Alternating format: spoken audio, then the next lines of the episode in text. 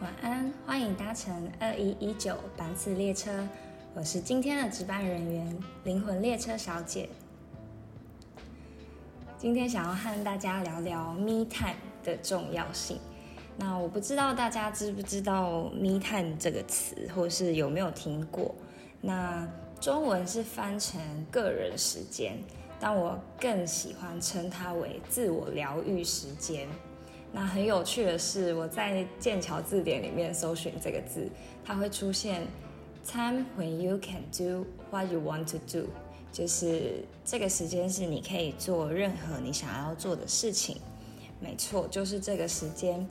嗯，但是我觉得更准确的来说，me time 这个时间做的事，除了是做自己想要做的之外，我觉得。应该是说，是为了自己而做，或者是做自己的时间。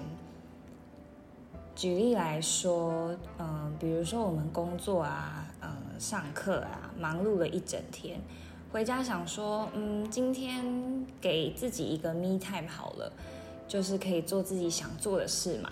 结果却是躺在床上和另外一半视讯聊天。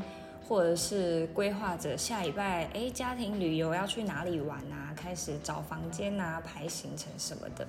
虽然看似是密探在做的事情，但是，嗯，大家仔细想一想哦，做的这些事情都还是为了别人，对吗？就是，嗯，跟另一半聊天，或者是想着家庭旅游的事情，都不是为了自己。虽然你是在密探里面做这些事。虽然你觉得这是，哎，这是我的时间啊，我可以做这些事，可是其实这些事情的本质都不是为了自己，或者是有一些妈妈们平常在照顾老公小孩啊，都很累，而且又是全职妈妈，那好不容易终于有自己的时间空下来，结果可能跟朋友出去逛街啊，或是看一些书啊。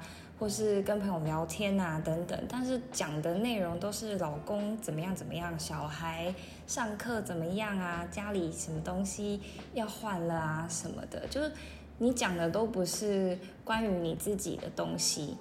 对，那我觉得这完全不是 me time 的意义。我觉得顶多这些就是嗯一个空闲的时间，或者是说你多出来的时间。那我想跟大家分享一下我的 me time 都会做什么。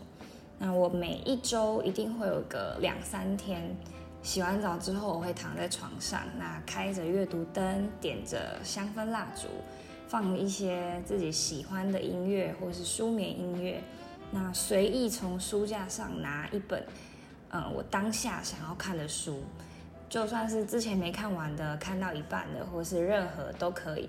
那或者是写日记，写一些自己抒发心情的东西，或者有时候就会突然想看电影，就在 Netflix 找一部电影。那这就是我密探最常做的事情。那我做的这些事情都是我自己想做，也是为了我自己。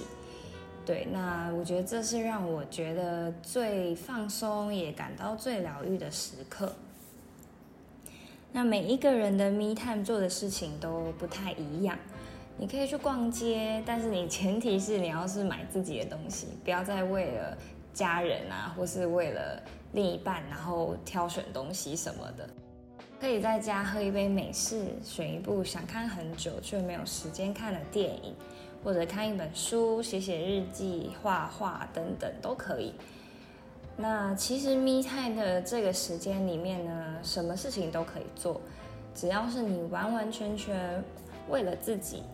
做自己，并且会感到开心或是疗愈的事情，那我觉得这才是真正 me time 的用意，你也才能确实的让自己充电，再继续面对生活中的挑战。那希望今天的分享可以对大家有帮助。你也有 me time 吗？和我分享你都在做什么吧。如果你现在才要开始拥有 me time，那也很棒。可以和我分享你想要做些什么事。那我们今天先到这喽，晚安。